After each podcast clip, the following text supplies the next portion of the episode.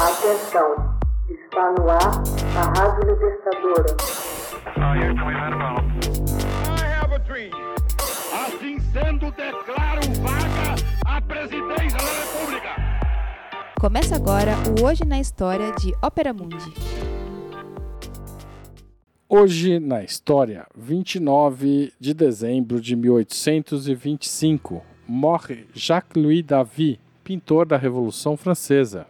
Jacques-Louis David, pintor francês e maior representante do neoclassicismo, morreu em Bruxelas em 29 de dezembro de 1825. Durante anos, ele controlou a atividade artística francesa, sendo o pintor oficial da corte local e de Napoleão Bonaparte. Quando a monarquia Bourbon foi restaurada, Davi foi proscrito. Contudo, Luís XVIII concedeu-lhe anistia oferecendo-lhe uma posição na corte que Davi recusou, preferindo o exílio em Bruxelas. Lá pintou Cupido e Psique e dedicou-se a composições em pequena escala e a retratos. Sua última grande criação foi Marte desarmado por Vênus e as Três Graças, terminada um ano antes de sua morte. Desejava que a obra fosse o seu testamento artístico. Exposta em Paris, reuniu uma multidão de admiradores.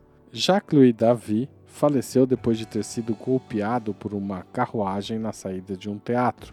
Por suas atividades revolucionárias, seu corpo foi impedido de retornar à França, sendo sepultado no cemitério Evere, em Bruxelas. O coração, porém, repousa no cemitério Père Lachaise, em Paris. Jacques-Louis David nasceu em Paris em 30 de agosto de 1748, numa rica família burguesa. Estudou na Academia Real, conquistando em sua quarta tentativa o Prêmio de Roma em 1774. Partiu então para a Cidade Eterna, onde permaneceu por cinco anos. No curso dessa estada, foi influenciado pela arte clássica e pela obra do pintor do século XVII, Nicolas Poussin. De volta a Paris, em 1780, adotou de pronto seu próprio estilo neoclássico, tirando os temas de seus quadros da antiguidade e se inspirando nas formas e nos gestuais da escultura romana. A primeira encomenda, o Julgamento dos Horácios, de 1784, foi cuidadosamente premeditada para ser o manifesto do novo estilo neoclássico, destinado a alimentar o sentido cívico do público.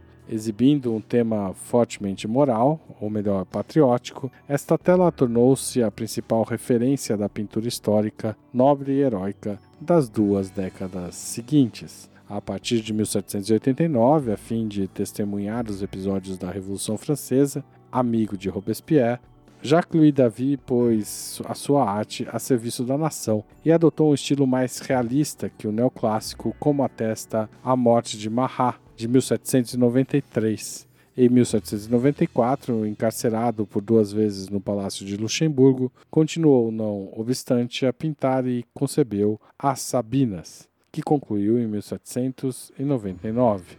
De 1799 a 1815, foi o pintor oficial de Napoleão Bonaparte. Seu poder foi expresso em grandes telas, como Coroação de Napoleão I, em 2 de dezembro de 1804, obra realizada entre 1806 e 1807 por Jacques-Louis David. Em seguida, a queda do imperador, o pintor se exilou em Bruxelas, pois a Itália se recusou a acolhê-lo. Ali permaneceria até a morte. Abriu um ateliê e retomou os temas da mitologia grega e romana, adotando um estilo mais teatral. Ao longo de toda a carreira, Jacques-Louis David foi também um fecundo retratista, mais intimistas que suas grandes telas, os retratos como Madame Recamier de 1800 mostram sua enorme maestria técnica e a psicologia das personagens retratadas. Numerosos críticos modernos consideram que os retratos de Davi, destituídos do discurso moral e submetidos a uma técnica mais simples, constituem sua maior realização artística. A carreira de Davi simboliza, de qualquer modo, a passagem do estilo rococó do século XVIII para o realismo do século XIX.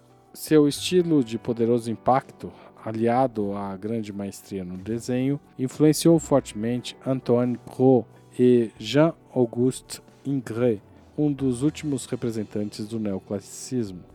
Os temas patrióticos e heróicos prepararam o caminho para o romantismo. Davi apoiou a Revolução Francesa desde o início. Além de amigo de Robespierre, era membro do Clube dos Jacobinos. Enquanto outros deixavam o país, Davi permaneceu para auxiliar na queda do antigo regime, votando pela morte do rei. De fato, na primeira convenção nacional, ele foi alcunhado de terrorista feroz. Logo, porém, voltou sua crítica contra a academia, possivelmente por causa da hipocrisia que sentia nos bastidores e da oposição que suas obras haviam sofrido no início da carreira. Os ataques lhe trouxeram ainda maiores inimizades, uma vez que a instituição era refúgio dos realistas. Todavia, com o aval da Assembleia Nacional, planejou reformas na antiga escola segundo a nova Constituição, passando a desempenhar um papel de propagandista da República, tanto por sua atuação política como através das pinturas. Napoleão e Davi admiravam-se mutuamente. Davi, desde o primeiro encontro, ficara impressionado com o então general. Quando este subiu ao trono, Davi solicitou fazer o seu retrato. Depois, Davi pintou Napoleão na cena da coroação, nas bodas com Josefina, outra grande composição, e, de novo, na passagem dos Alpes, montado num fogoso cavalo. Hoje na história, texto original de Max Altman, locução de Haroldo Cerávulo, gravação Michele Coelho, edição Laila Manoeli. Você já fez uma assinatura solidária de Opera Mundi? Com 70 centavos por dia, você ajuda a imprensa independente e combativa. Acesse www.operamundi.com.br/apoio.